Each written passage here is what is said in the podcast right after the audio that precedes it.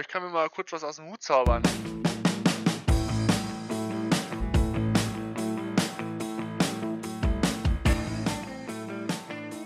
Vertraute Zweisamkeit. The Bears. The Bears. Bear Down, meine Damen und Herren, und herzlich willkommen zu einer neuen Folge des Into the Bears Cave Podcast. Ich bin euer Host Arne. Mit dabei habe ich heute meinen Co-Host Matze. Äh, ich habe mich fast versprochen und Idee gesagt, aber der ist heute nicht da. Nee, Willkommen, genau, Matze. Idi ist nicht da. Äh, hi, Arne. Ich freue mich, mal wieder gemeinsam mit dir zusammen einen Podcast aufnehmen zu können. Aber na, mit Idi war es natürlich auch schön, möchte ich natürlich jetzt nichts sagen, aber es ist natürlich immer wieder schön, auch mit dir einen Podcast zu, zusammen zu machen.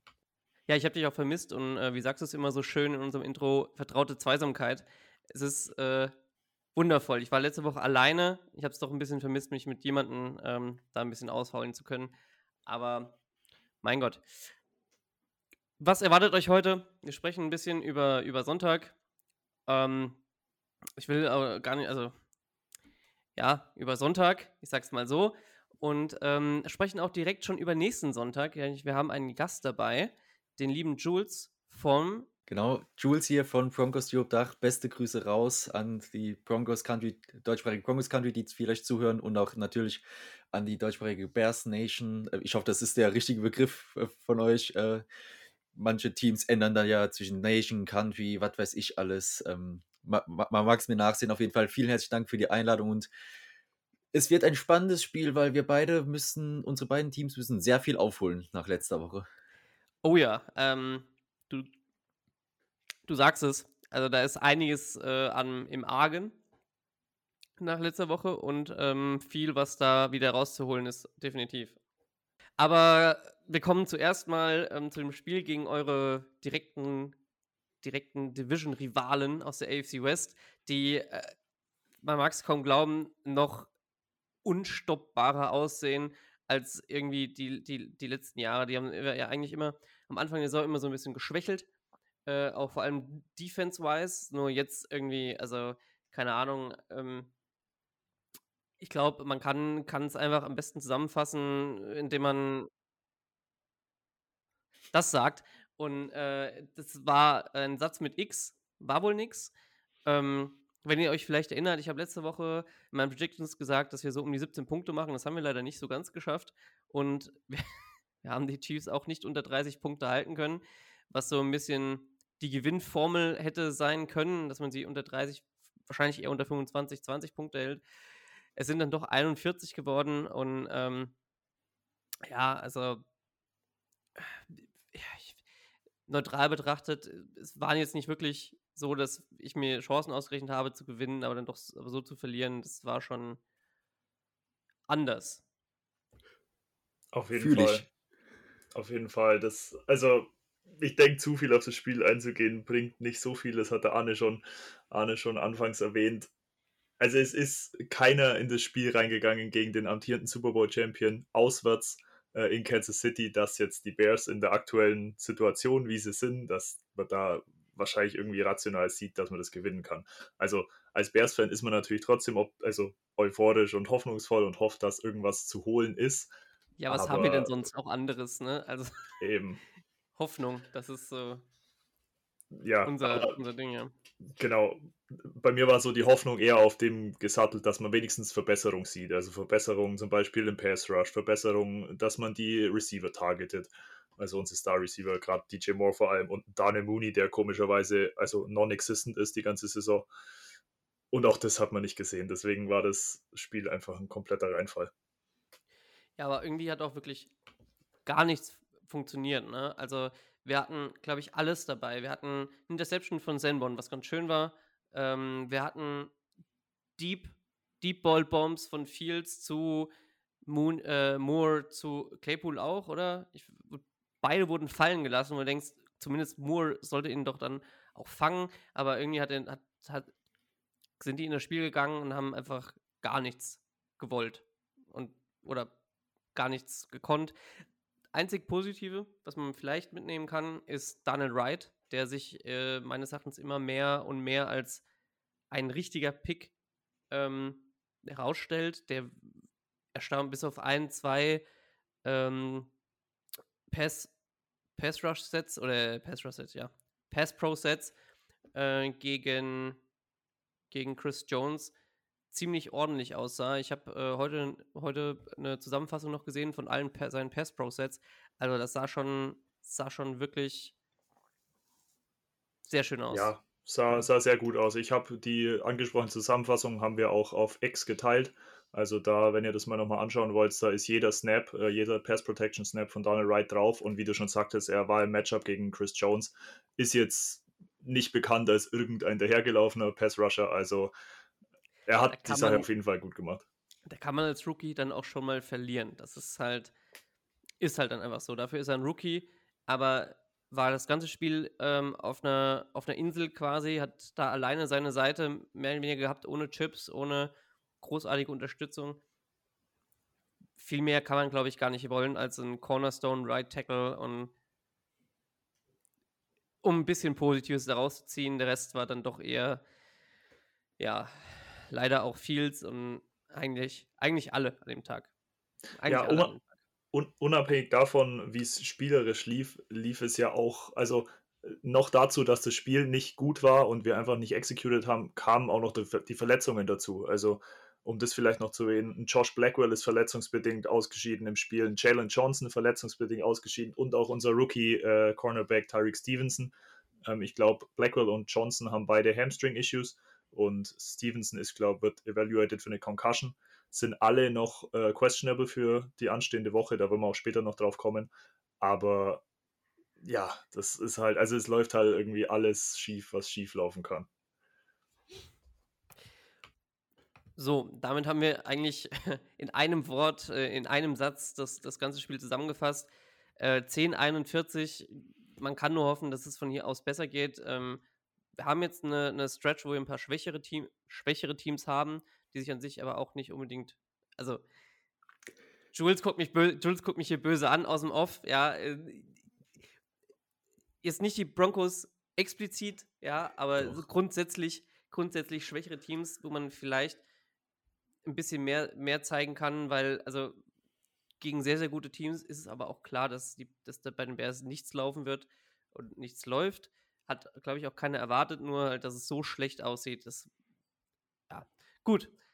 Schwamm drüber, Mund abwischen, nächste Woche gucken und dann können, dann können wir vielleicht auch drüber reden, wie, wie die Zukunft aussehen kann nach der letzten Woche. Wenn es so ähnlich aussieht gegen, gegen die Broncos, sind wir ehrlich, wenn es so ähnlich aussieht, äh, ähnlich aussieht gegen die Broncos, dann weiß ich nicht. Weiß ich nicht. Ähm, vielleicht können wir dann nächsten Freitag, Matze, Kannst du im Kalender notieren. nicht, dass du es nicht schon wusstest, nächsten Freitag in einer kleinen Special-Folge darüber reden. Äh, mit ein paar anderen Gästen noch dabei, die ihre geballte Expertise da auch mitbringen werden. So, dann wischen wir das ab und kommen direkt zur nächsten Woche zum Spiel. Jules, du hast uns die Broncos mitgebracht. Wie steht es denn um dein Team? Ja, also ganz viel von dem, was du gerade über euer Spiel gesagt hast, hätte ich eins zu eins auf unser Spiel äh, rübersetzen können. Nur, dass ihr noch das Glück hattet, in Anführungsstrichen, dass euer Gegner zur Halbzeit abgesehen hat, äh, weiterzuspielen und schon mal direkt äh, durchrotiert hat. Das war uns nicht so ganz vergönnt. Es war einfach äh, vor allem von der Defense eine absolute Nichtleistung. Ich verweigere eigentlich auch den Begriff Leistung bei dem Spiel denn wir hatten äh, laut PFF 24 Missed Tackles und äh, unser DC, Vance Joseph, steht harsch in der Kritik, völlig zu Recht, aber ich denke, wenn man sich 24 Missed Tackles anschaut, muss man auch die gesamte Defense mit ins Boot nehmen, denn ich kann mir nicht vorstellen, dass der Defensive Coordinator zum Team geht in der Besprechung vom Spiel und sagt, so Jungs, diese Woche der Plan, ihr macht so, als würdet ihr den Gegner festhalten beim Tackle, aber lasst dann wieder los. Einmal schön freie Bahn lassen kann ich mir nicht vorstellen, dass es dazu kommt. Also von daher, auch die Spieler ja. sind äh, in der Schuld. Ja, ich meine, ne, man kann ja schon dann so, okay, Terry Kill, ja, tut einfach so und, und lasst es dann einfach sein. Ja. Macht, tut euch den Gefallen, macht es nicht peinlicher, als es ist. Fallt vorbei. Ja. Das sieht besser aus, als wenn ihr dranhängt und abfallt. Ja, äh, nee, also ja, ich sehe das schon. Also ist ja bei uns ähnlich. Ja, da muss man schon sagen, hier, das ist ganz, einfach das ganze Team gefordert, ne? Ne? Vor allem einfach 24 Miss Tackles. Äh, die Zahl muss man sich mal überlegen, dass äh, wir hatten mehr Missed Tackles als, äh, oder die Dolphins hatten auch mehr Touchdown Drives, als sie Third Downs äh, angegangen sind. Ich denke, das sagt auch alles über die Offense, wie, wie mega geil, muss man ehrlich sagen, die Dolphins Offense geklickt hat und wie mega gut die alles, was wir denen angeboten haben, noch schamlos ausgenutzt haben. Und wo du gerade eben gesagt hast, ich spiele jetzt gegen schlechter, schlechter Gegner, wo ich so kurz geguckt habe, das war mein Blick für, von vor der Saison, weil die Erwartungshaltung war natürlich eine ganz andere. Mir war auch bewusst, dass die Defense wahrscheinlich einen Schritt zurück macht mit dem neuen Scheme, dass es ein bisschen Arbeit braucht. Aber dass die Leistung jetzt am Sonntag, das kann nicht nur Scheme sein, das kann nicht nur Coaching sein, das ist ganz viel, was die Spieler selbst verbockt haben. Und das muss man auch so klar sagen. Ich bin weit davon entfernt, äh, Aufrufe zu machen, dass man Spieler taggen soll äh, in den Social Medias und beschimpfen soll. Finde ich eine Unart, sowas zu machen. Aber man muss die Spieler in der Kritik definitiv über einen Kamm geschert, gerne auch alle in der Defense mitnehmen, weil bis auf ganz wenige hatten da echt keiner in auch nur annehmbaren Tag. Das war einfach Ko Kollektivversagen.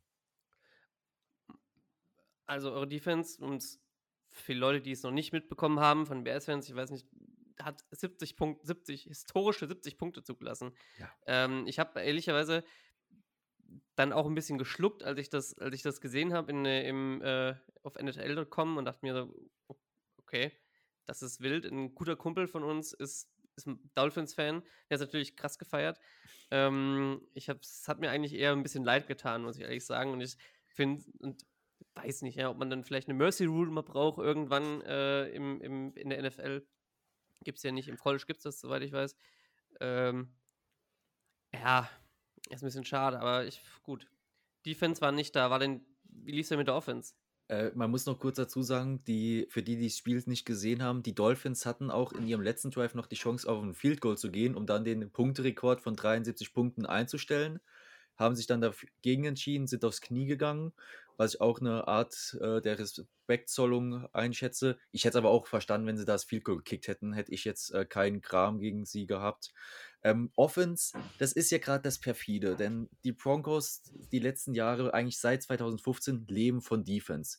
Wir waren eine ordentliche bis gute bis Elite-Defense gewohnt und die Offense wurde halt so mehr oder minder mitgeschleppt, eher minder mitgeschleppt, denn seit 2016 kein Winning Record mehr. Und jetzt mit Sean Payton, der die klare Aufgabe auch bekommen hat, zum einen fix Russell Wilson, wie auch immer mal Spieler fixen will, ist ein komischer Term ein bisschen, und die Offense ins Laufen bringen. Und die war an sich auch nicht so schlecht. Mit nur 20 erzielten Punkten, wobei, sieben, wobei ein Touchdown dabei ein Kick-Return-Touchdown von unserem Rookie Marvin Mims war, lässt sich das schlecht argumentieren. Aber wenn man sich so einen Film anschaut, die Offense hat sich ordentlich bewegt, in der Red Zone mal wieder verschissen, das muss man auch sagen, da, da nur, ähm, eine, äh, nur ein erfolgreicher Touchdown der Red Zone, dann hat man sich noch durch Strafen in Form von unserem Wide Receiver Brandon Johnson, Second Year Undrafted Free Agent, ähm, zwei Touchdowns aberkennen lassen. Einmal war es eine Offensive PI, das andere weiß ich schon gar nicht, ich glaube, falsches Lineup oder sowas. Dann hat Cortland Sutton, unser eigentlicher Nummer 1 oder Nummer 2 Wide Receiver, einen beschissenen Tag gehabt in einzelnen Situationen. Er hat einen ordentlichen Boxscore gehabt, äh, war äh, Catching Leader, hatte acht äh, Catches, ähm, hatte ein, hatte ein, äh, hatte einen Touchdown, äh, acht Catches bei elf Touches. Aber das Blöde, was er eben gemacht hat, zwei Fumbles. Beim einen, äh, beide provoziert von Javon Holland, ähm, Safety von den Dolphins. Der erste, den lasse ich mir noch halbwegs gefallen, schiebe ich nicht Satten komplett die Schuld in die Schuhe, weil der Ball kam in den Rücken von ihm, hat dann ein bisschen sich erstmal drehen müssen, dann war der Verteidiger direkt da. Der zweite Fumble war einfach nur strunzdämlich von ihm, muss er anders machen. Er tanzt äh, Holland aus mit einem Spin-Move, ist vorbei und vergisst ihn dann praktisch, weil Holland kommt nach und haut ihm einmal den Ball schön raus. Von daher dann noch eine Interception. Also die Offense hat auch ihren Teil dazu beigetragen, dass der Score so historisch hoch wurde. Aber an sich sieht das, was dort auf dem Feld bewegt, aus deutlich besser aus als das, was wir die letzten Jahre im Broncos Country gewohnt waren. Also dort sieht man eine positive Entwicklung, aber dass die Defense eben so katastrophal eingebrochen ist im Vergleich zu den letzten Jahren, ist das, was für viele auch unerklärlich ist, für mich auch. Und das ist ein, auch ein mannigfaltiges Problem, das mit nur einer Personalie leider nicht gelöst ist. Ich wollte ich wollt da gar nicht euren Redefluss unterbrechen. Ich hätte noch ein, einen, kurzen, einen kurzen Take zu den 70 Punkten. Jules, du meintest ja, ähm, McDaniel oder die Dolphins wollten dann quasi Respekt zollen, indem sie quasi den NFL-Rekord nicht brechen. Also meiner Meinung nach sind 70 Punkte schon sehr disrespectful. Ja, Und ich, ja. ich, ich denke mir halt, okay, also die 70 hätten in erster Linie schon mal nicht sein müssen. Also da hätte man vorher schon aufhören können. Wenn man die 70 macht, dann kann man gleich für den Rekord gehen. Also das sind so diese zwei Takes, was ich dazu habe. Ver- Verstehe ich absolut. Man muss dazu sagen, dass äh, viele Touchdowns dann auch von wirklich langen, langen Plays kamen, äh, wo man, man kann jetzt auch nicht sagen, äh, wenn ihr in der gegnerischen 30 seid, kniet nur noch ab und schießt nur Field Goals, wenn überhaupt, oder geht auf den vierten Versuch. Das versteht man auch. Wie gesagt, die meisten Touchdown-Plays waren echt äh, lange Plays. Ähm, der, der letzte Touchdown auf äh, Robbie Anderson oder Chosen, wie er sich neuer, neuerdings nennen la lassen möchte, war auch ein langer, ein langer Pass, äh, wo man zumindest auch gesehen hat, dass einige Spieler in der Defense noch nicht aufgegeben haben, denn Pat Surtain, obwohl er geschlagen war in Coverage, ist noch hinterhergelaufen, hat noch versucht, ihn einzuholen, hat da nicht aufgegeben. Also da sieht man zumindest, dass bei einzelnen Spielern die Einstellung noch gestimmt hat, dass sie noch wollten, aber es konnte keiner. Es ging nichts, wie gesagt, 24 Miss Tackles, äh, 16 davon im Run-Game, den Rest im Pass-Game. Das ist ein Armutszeugnis. Punkt um. Aber was du sagst, äh, Mike McDaniel hat ja auch eine Broncos-Vergangenheit, war dort vor etlichen Jahren mal äh, Balljunge und gab auch, gibt auch Internet, äh, gibt auch jetzt Videoschnipsel, die im Internet äh, kursieren, vor allem eben auch auf Twitter, wo es eben darum geht, dass er auch meinte, dass er mal unbedingt für die Broncos spielen möchte. Könnte man vielleicht auch noch mit reinnehmen, aber ja, für Vic Fangio, den DC von den Dolphins, war es definitiv auch ein äh, Revenge-Game, weil er ja Hm. vor der letzten Saison äh, bei uns entlassen worden ist. Ja, das Video ist auch überragend von McDaniel als Balljunge mit seinen, mit seinen Ohrringen. Ja. Sieht klasse aus. Ja, aber- aber also zu eurer Offense nochmal zurückzukommen.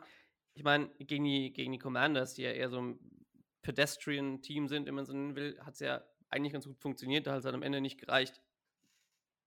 Ich meine, ein One-Score-Game kann man halt gewinnen oder kann man verlieren. Ihr hattet jetzt zwei davon, die ihr tatsächlich leider verloren habt. Das kann in einem anderen Jahr, in, in einer anderen Woche dann auch andersrum ausgehen. Wir haben es ja bei den Vikings gesehen letztes Jahr, ähm, wo, da, wo das so ausging.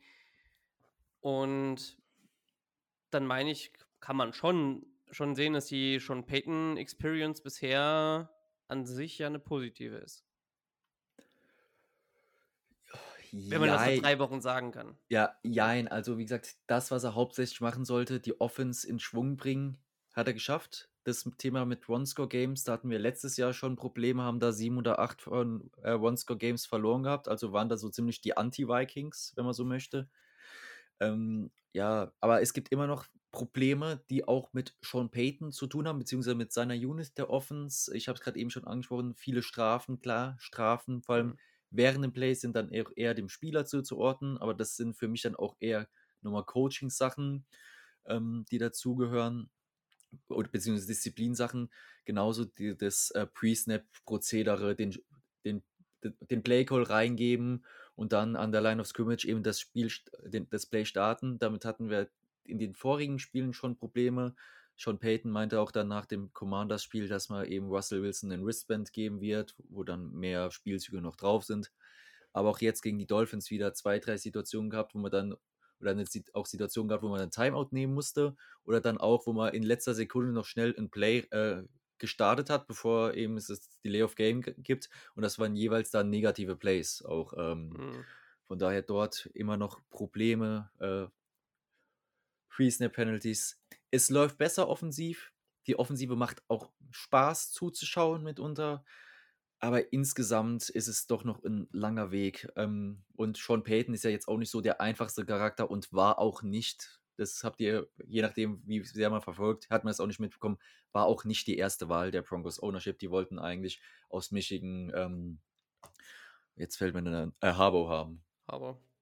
Ja. Ja. ist aber auch nicht die einzige, einfachste Personal, die ist auch Ja. sehr eigen. Ähm, deswegen, ich glaube, mit Sean Payton grundsätzlich offensiv gesehen ist es die bessere Wahl, aber gut. Ja, das ist dann, muss man da, muss man dann jetzt noch abwarten, schauen, was da noch rauskommt. Bisher sah es ja halbwegs ordentlich, sah halbwegs ordentlich aus. Gut, ähm, die anderen, die Mental Coaching Sachen, das ist dann halt eine Frage, es muss kommen oder kommt halt nicht und dann Das ist ob man das in Peyton zu, zugute hält, äh, Peyton ähm, auf die Rechnung schreibt oder den Position Coaches, die auf dem Payton eingestellt wurden, das ist, dann, das ist die Frage. Ja. Dann kommen wir doch ohne Umschweife zum Spiel am Sonntag Not gegen Elend. Ja. Ähm, also, ich weiß nicht, ob ihr es schaut. Also, höchstwahrscheinlich schon. Ähm, es wird wahrscheinlich kein spannendes Spiel werden. Also, Kommt auf auch nicht mal Spannung definiert. Ja, das ist, das ist, das ist, das ist wohl wahr, ja. Also, es kann genauso gut sein, dass ihr, ihr offensiv unsere Defense komplett auseinander nehmt. Und weil, wie, wie ähm, Matze das ja schon erwähnt hat, haben wir einige Verletzungen, vor allem auch in der Secondary. Da ist, ist einiges zu holen, ähm, eigentlich für einen ordentlichen QB und eine ordentliche Offense. Ja, keine Ahnung. Also, also wenn die alle ausfallen sollten, die jetzt questionable sind und wo sowieso schon auf der Injured Reserve stehen, dann spielen wir mit der kompletten Backup Secondary. Also durch die Bank. Geil.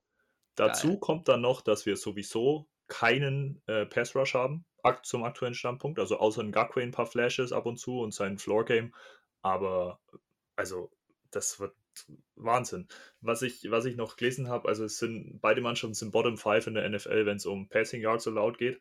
Ja. Also ich habe schon, ich weiß nicht, irgendwas sagt mir, dass das vielleicht schon Highscoring werden könnte. Also wie ihr schon, oder wie Jules, du, wie du schon meintest, die Broncos Offense ist gut, also ist solide, ist definitiv nicht schlecht. Gerade ein Cortland Sutton macht, macht, macht Sprünge, Jerry Judy ist da, ja. Und ich glaube schon, dass die Broncos gut punkten werden gegen uns. Und dann habe ich halt einfach die Hoffnung, dass vielleicht unsere Offense auch mal ein bisschen was macht. Deswegen äh, glaube ich, also hoffe ich, dass es schon Highscoring werden könnte. Dass sich da beide Mannschaften ein bisschen Selbstvertrauen zumindest in der, in der Offense holen. Ja, also zu dem, was du gerade gesagt hast, unsere Offense ist so bei ziemlich vielem Middle of the Pack. Also zumindest das ist der Entwicklungsschritt, den ich auch erwartet habe, dass man sich eben aus dem unteren Drittel langsam hocharbeitet, auch im Saisonverlauf. Ist ja eher auch nochmal so, so eine Sache, ob man jetzt nur schaut, auf die totalen Zahlen schaut oder auf die Vergleichszahlen mit anderen Teams. Ähm, wenn die ganze Liga schlecht ist, bringt es ja auch nichts äh, großartig, wenn du da mittelmäßig bist. Und ja, vor allem nach dem letzten Spiel sind wir eben auch in fast allen äh, Defensive-Statistiken einfach äh, äh, dead last, weil eben 70 Punkte, äh, über 700 Yards zugelassen, das zieht alles runter. Ähm, naja, ich kann dir nur zustimmen, wir haben auch noch Verletzungsprobleme. Justin Simmons, unser Free Safety, hat äh, laboriert mit einer Hüftverletzung, hat jetzt Hm. am Sonntag gegen die Dolphins auch aussetzen müssen. Unser äh, Nickel-Cornerback, Kayvon Williams, ist noch auf der IR-Liste.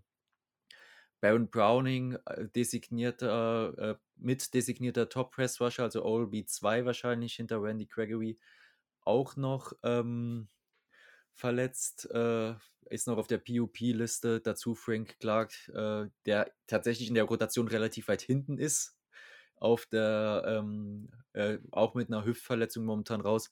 Also, und dort ähneln wir uns auch bis jetzt auch äh, auf 4-6 gegen die Commanders. Kam jetzt auch nicht allzu viel Druck von uns durch. Also, wir haben in der Defense zumindest den einen Cornerstone, Patrick Sertain den zweiten. Aber ansonsten vom Leistungsniveau, das diese Saison gezeigt worden ist, sind wir da relativ ähnlich. Gegen die Raiders sah zumindest noch die äh, One-Defense gut aus, aber das hat sich jetzt die letzten beiden Spiele auch komplett erledigt. Und, und deswegen, deswegen ist da genau mein Take, dass Ja. wir uns da relativ ähneln. Wie du meintest, ihr habt auch nicht den überragenden Pass Rush, also bis jetzt in Woche 3 zumindest. Und ist ja bei uns das Gleiche. Und deswegen glaube ich, dass es zumindest vielleicht für die beiden Offenses irgendwie so ein Hoffnungsschimmer sein könnte und irgendwie so ein Spiel sein könnte, wo beide so ein bisschen Selbstvertrauen bekommen, weil eben beide Defenses einfach zum aktuellen Standpunkt nicht gut sind. Nicht Also so gut ist ein, untertrieben. so, ein, so ein halbes Get-Right-Game quasi jeweils für die, für die Teams.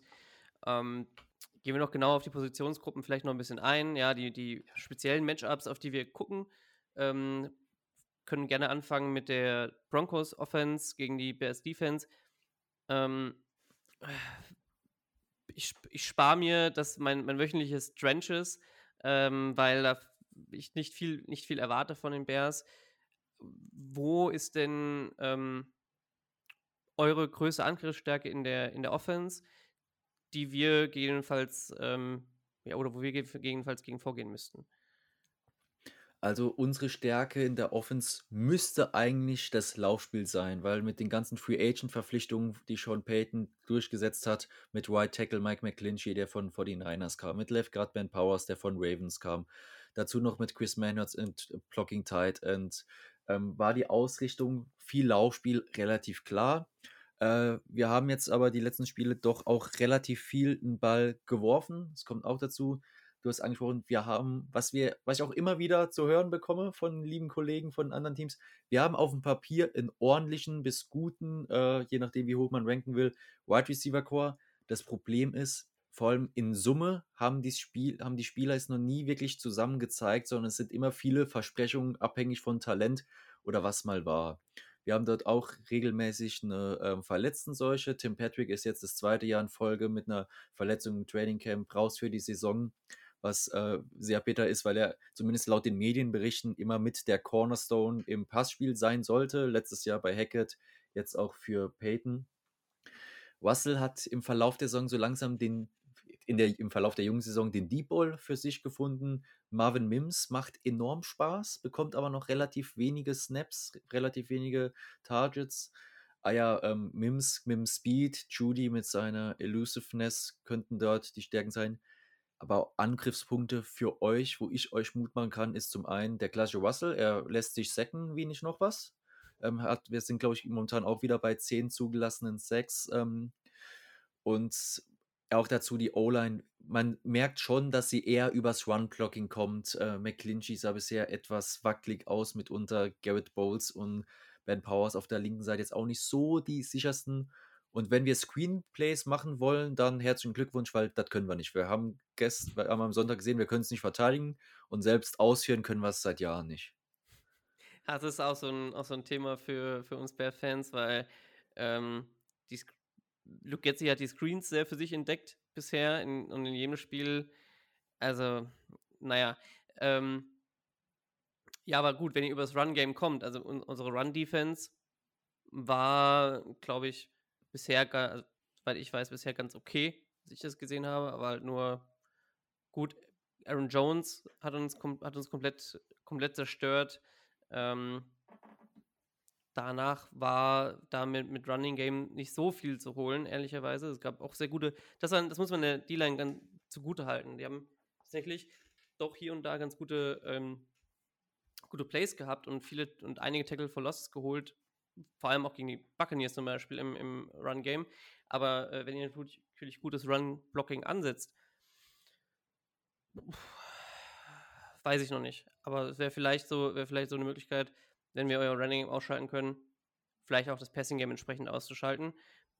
Nur, ich glaube, dass äh, der Punkt, wo ihr gut angreifen könnt, um euch Mut zu machen, ähm, ist genau das, genau die Secondary. Einfach, die ist so, so verletzt, Eddie Jackson ist auch verletzt und ähm, halt wahrscheinlich nicht, dass er so weit, dass er ausfällt, aber äh, auch verletzt. Äh, Brisker wurde, wurde ein paar Mal schon umgehauen und danach ist es halt viele Rookies, Backups und mal schauen, ne? Vielleicht einer, vielleicht einer aus den Stands.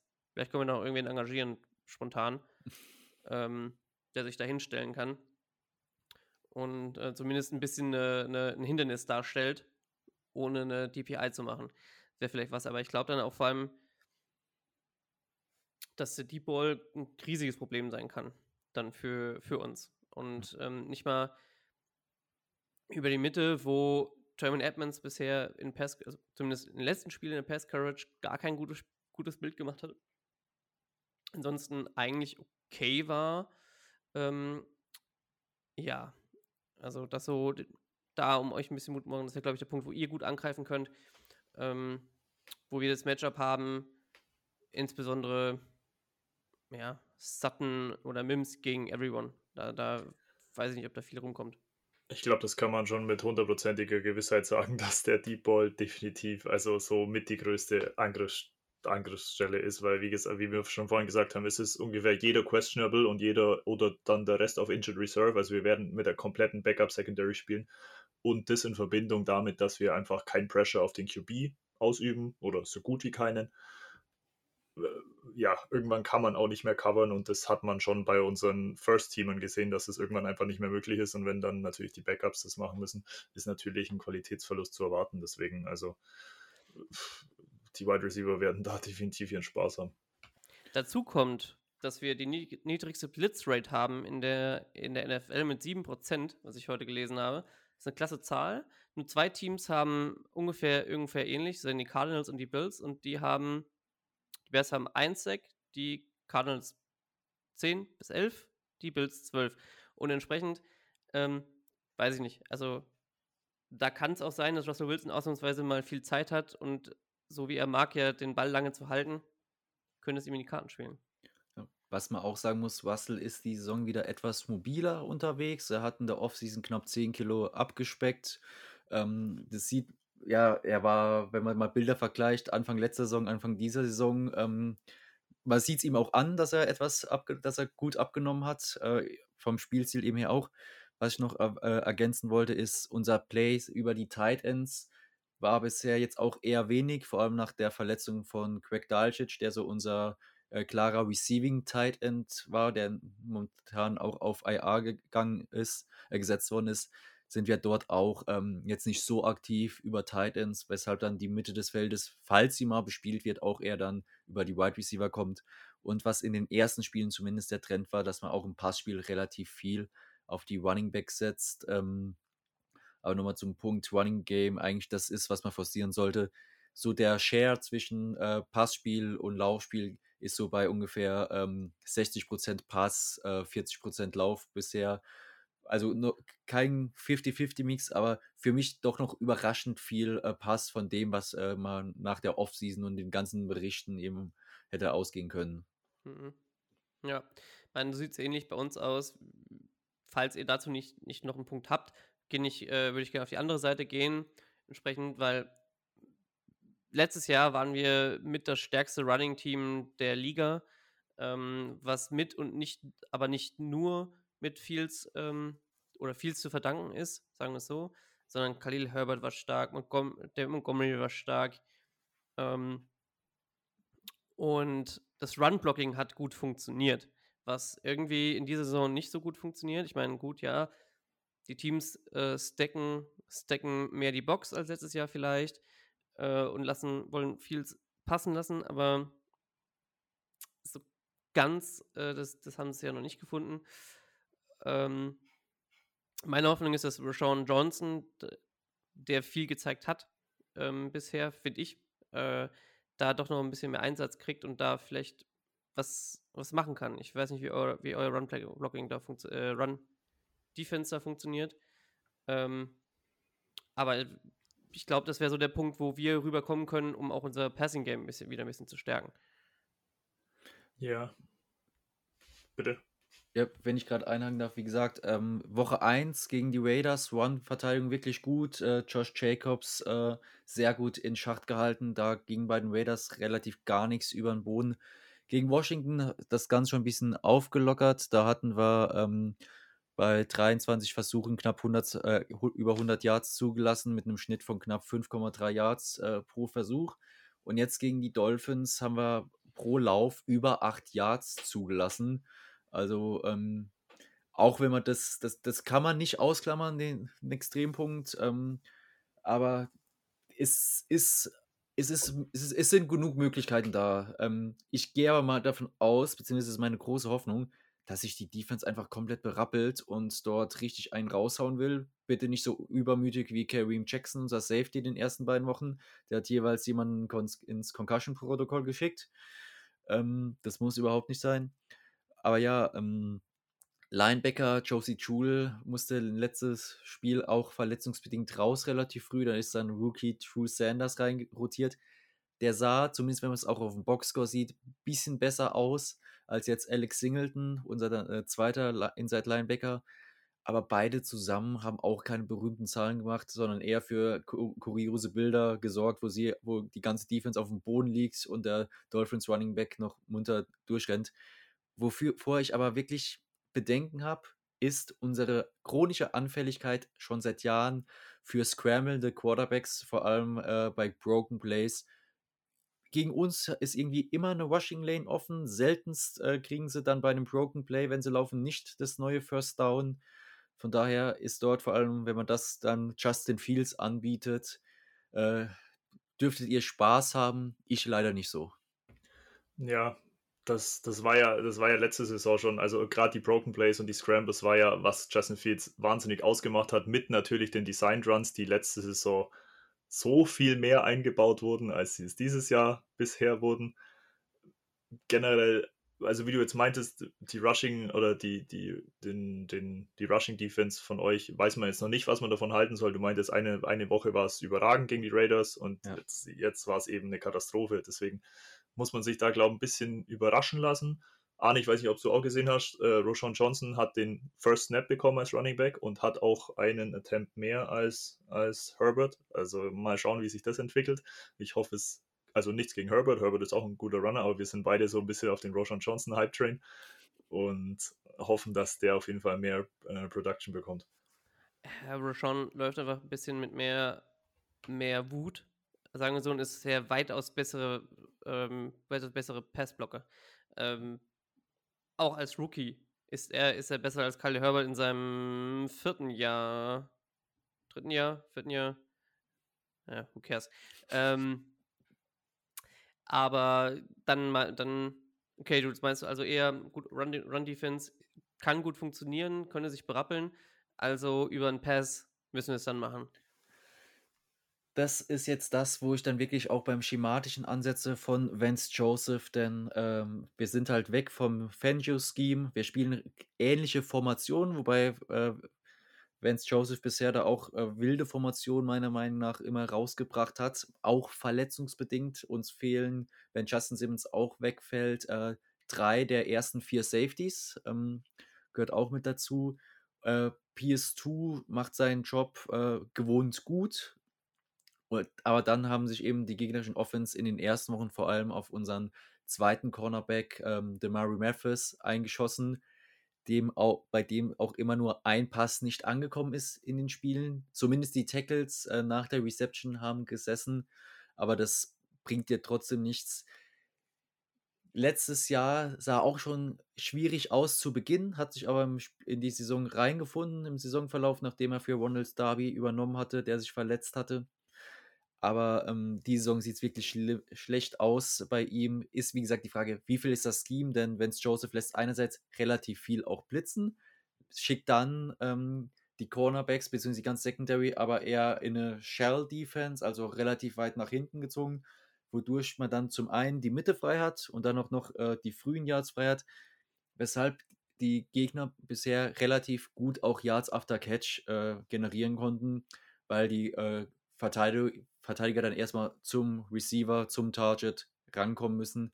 Von daher, es sieht noch nicht gut aus und es ist, äh, es sieht schlecht aus, sagen wir so, und wir sind meilenweit von dem entfernt, was wir letzte Saison oder die letzten Jahre in der Lage waren zu spielen. Dazu ein Pass Rush, von dem man sich mehr versprochen hat. Ähm, wir haben keinen Top Pass Rusher mehr, keinen Top Edge Spieler mehr. Wir kommen eher übers Kollektiv mit ähm, einem Randy Gregory, einem äh, Jonathan Cooper, und im Nick Bonito zurzeit, äh, Second Round Pick von uns aus dem letzten Jahr, die im Kollektiv relativ ähnliches Niveau haben, die, äh, verschiedene Skillsets, aber insgesamt die Saison in drei Spielen erst 4-6 fabriziert haben, unsere Defense. Und äh, Interior D-Line von Zach Allen haben sich viele deutlich mehr versprochen. Er konnte noch wenig Impact äh, haben, je nachdem, ob man im Gamebook schaut oder bei PFF sind auch die, seine Stats ein bisschen unterschiedlich, was jetzt Tackle for Losses und Sacks gibt, die ihm äh, zugerechnet werden. Er braucht auch noch ein bisschen, bis er richtig ankommt. Da weinen viele Tremont Jones nach. Äh, da habe ich jetzt auch verpasst zu schauen, wie seine Zahlen bei den Seahawks sind. Das heißt, wir geben überall viel her. Big Plays eher selten wie gesagt, erst 4-6, äh, dann eine äh, Endzone-Interceptions in Woche 1. Aber die Gegner haben bisher bei uns relativ viel Spaß, vor allem wenn sie Pat Sortain vermeiden.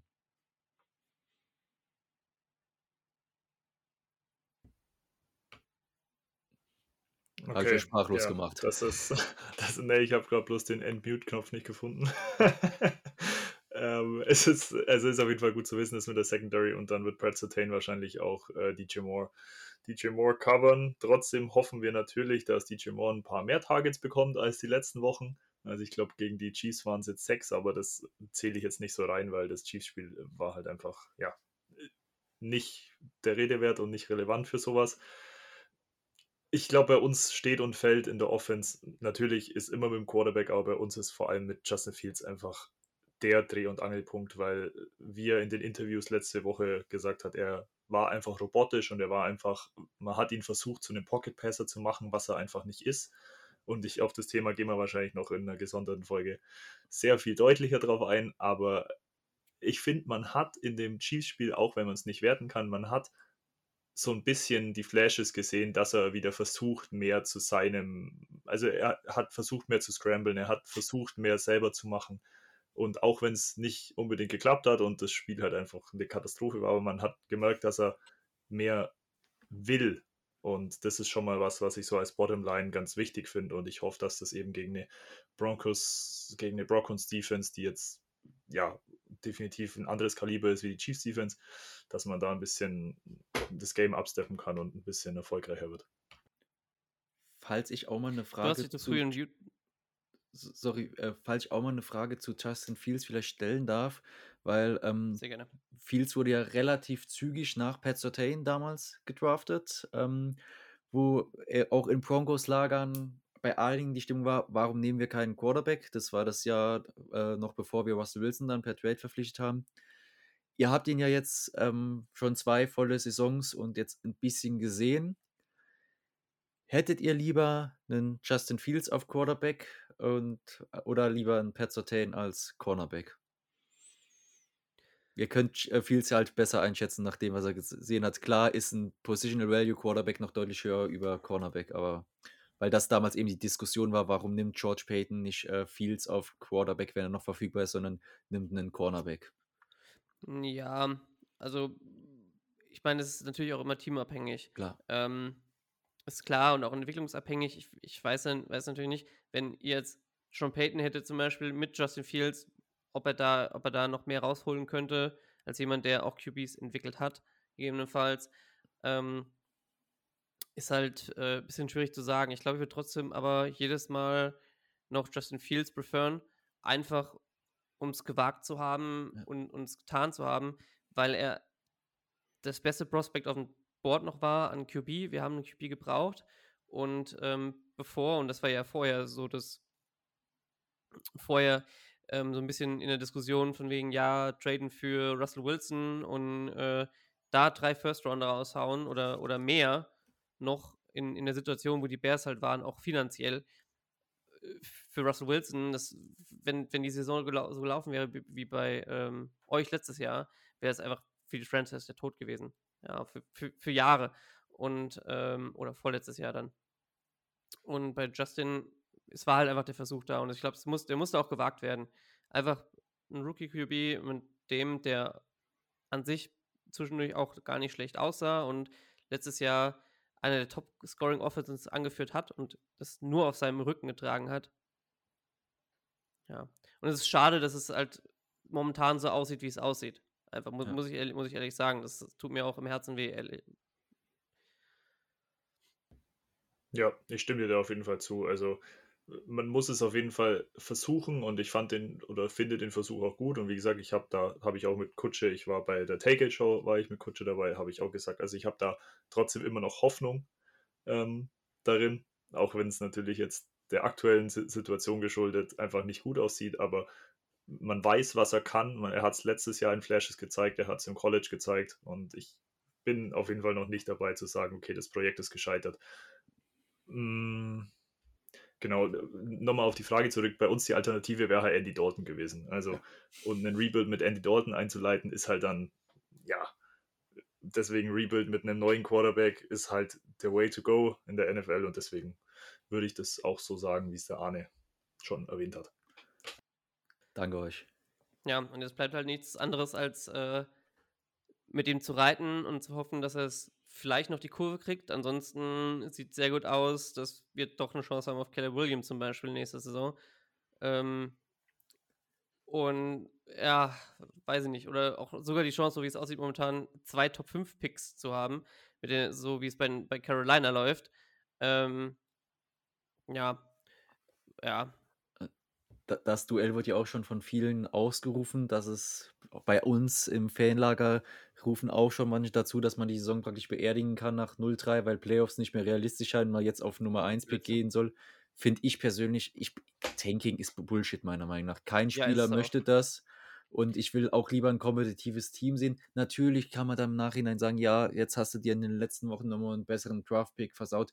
Aber nur weil du früher pickst, heißt das nicht, dass der Spieler besser einschlägt. Das, wie ihr gerade eben gesagt habt, mit Fields, es kommt so auf die Umstände drauf an. Natürlich ist die Chance theoretisch höher, weil du mehr Auswahl hast, für deinen, deinen Guy zu nehmen. Aber ich bin auch dabei, Tanking sollte nicht sein. Vor allem nicht, sollte man sich jetzt nicht in Woche 4 schon damit beschäftigen, denn es können noch ganz wilde Dinge passieren, auch wenn ich nicht davon ausgehe. So ehrlich bin ich auch. Ja. Arne, Ja, eben. Und das ist halt, das ist halt das Ding. Also Tanking ist Scheißdreck, das macht auch keinen Spieler freiwillig, sind wir ehrlich. Äh, weil bei denen geht es wirklich um Leben, um das Ja. Leben, um, Ja. der, um, der, um den Traum. Ähm, und entsprechend, vor allem nach Woche 3 zu sagen, ah ja, komm, werfen alles, in, alles ins Feuer und äh, scheiß drauf. Naja, nee, das ist, ist es nicht. Und das sehen die Spieler auch so nicht, sehen die Trainer so nicht, sieht das ganze Team auch so nicht. Ja, ich route, ich route da in Anbetracht dessen, dass wir zwei First-Round-Picks haben durch den von den Panthers, hoffe ich einfach, dass die Panthers sehr viel verlieren und wir dadurch einen sehr guten Pick bekommen und hoffe trotzdem weiter natürlich, dass die Bears so viel gewinnen, wie sie nur können. Und deswegen ist man gar nicht in der Situation, irgendwie da in so, einen- so einen moralischen Zwiespalt zu kommen und zu hoffen, dass man irgendwie den First-Overall-Pick bek- bekommt. Ich glaube, das ist in Woche 3 auch also überhaupt nicht angedacht. Ja. Bei mir zumindest nicht. Genau. Und jetzt um das alles, wir sind ein bisschen abgesch abgeschwiffen, schwoffen, schwuft, ein bisschen äh, weggeschwuft äh, vom, vom Ganzen. Zusammenzufassend, Bears O gegen Broncos D. Witzigerweise Passing wäre, wäre dann für uns der Way to go. Ähm, vielleicht DJ Moore äh, schieben, dass er nicht gegen Pat Surtain spielen muss. Ähm, vielleicht, vielleicht kann man Daniel Mooney mal wieder in mal wieder tief auch einbringen oder auch unter underneath und das wäre das wäre so die Stärke. Umgekehrt Bears äh, die gegen Broncos O sieht fast ähnlich aus, ehrlicherweise. Ähm, ihr könnt vielleicht noch ein bisschen mehr über das Rushing kommen. Ich habe Javante Williams in Fantasy, deswegen ich würde mich jetzt nicht, also kann, eigentlich kann er versagen, weil es gegen die Bears ist. Andererseits von mir aus einen Touchdown kann er machen oder ein paar Yards laufen und keinen Touchdown. Das wäre auch, das wäre noch besser. Ähm, aber das ist so, also sollen unsere Teams eigentlich genau das machen, was sie vor der Saison nicht machen wollten und was eigentlich auch nicht gedacht wäre, dass deren Stärke, zumindest bei den Bears mom- momentan keine Stärke ist, aber ähm, was sie nutzen sollen. Und das finde ich dann interessant zu sehen. Und ähm, beim Stand, wo die Defenses momentan sind, könnte es tatsächlich sogar, wie, wie ihr das eingangs gesagt habt, ein Highscoring-Game werden, das eher so aussieht wie ein ähm, SEC SEC-Spiel. Äh, keine Defense und ja, man kann nicht sagen Top-Offense, aber Mediocre Offense, aber Highscoring quasi. Ähm, ja, ich bin ehrlicherweise gespannt. Ähm, um zum nächsten Punkt zu kommen, hast du ein paar Bold Prediction mit, mitgebracht. Ich frage das jetzt bisher jeden Gast, das ist so ein Ding, was wir, was wir jetzt vielleicht noch durchziehen, aber bisher ist es noch nicht langweilig geworden, deswegen, wenn du welche mitgebracht hast, hau gern raus. Äh, Ich würde da gern erstmal, wenn es in Ordnung ist, Matthias einen äh, Vortritt lassen, damit ich mir mal ein Bild davon machen kann, wie bold ihr eure Predictions ansetzt. Ja, ich fange gern an. Also, da ich, wie ich eingangs erwähnt habe, schon äh, das Gefühl habe, dass das Spiel Highscoring werden könnte und ich einfach hoffe, dass es Highscoring wird, ähm, sage ich einfach mal als Bold Prediction, dass Justin Fields endlich mal zeigt, was er kann. Und ich hoffe, dass Justin Fields drei Passing Touchdowns und ein Rushing Touchdown macht in diesem Spiel. Es ist bold, es ist definitiv bold, aber ich habe Bock drauf und ich hoffe so sehr. Weißt du, was noch bolder ist? Justin Fields macht sein erstes 250 Yards bis 300 Yards Spiel. Uff. Passing. Das ist bold. Hat er das noch nicht? Noch nie, nein. Das ist krass.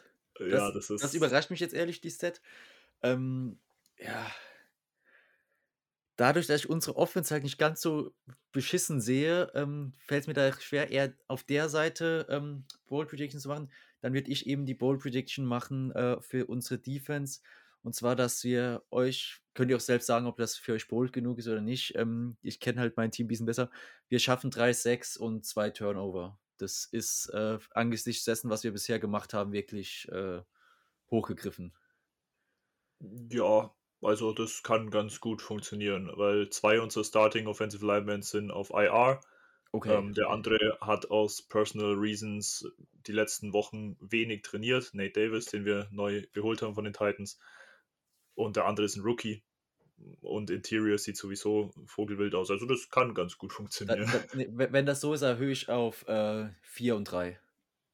Das wird, ist Okay. noch unrealistisch, aber vielleicht versucht sich Justin Field mit, einem Fly, mit ein paar Flyer Balls und das Pat Surtain vielleicht einen oder anderen abpflückt. Äh, Dann gehe ich mit 4-6, 3 Turnover Game.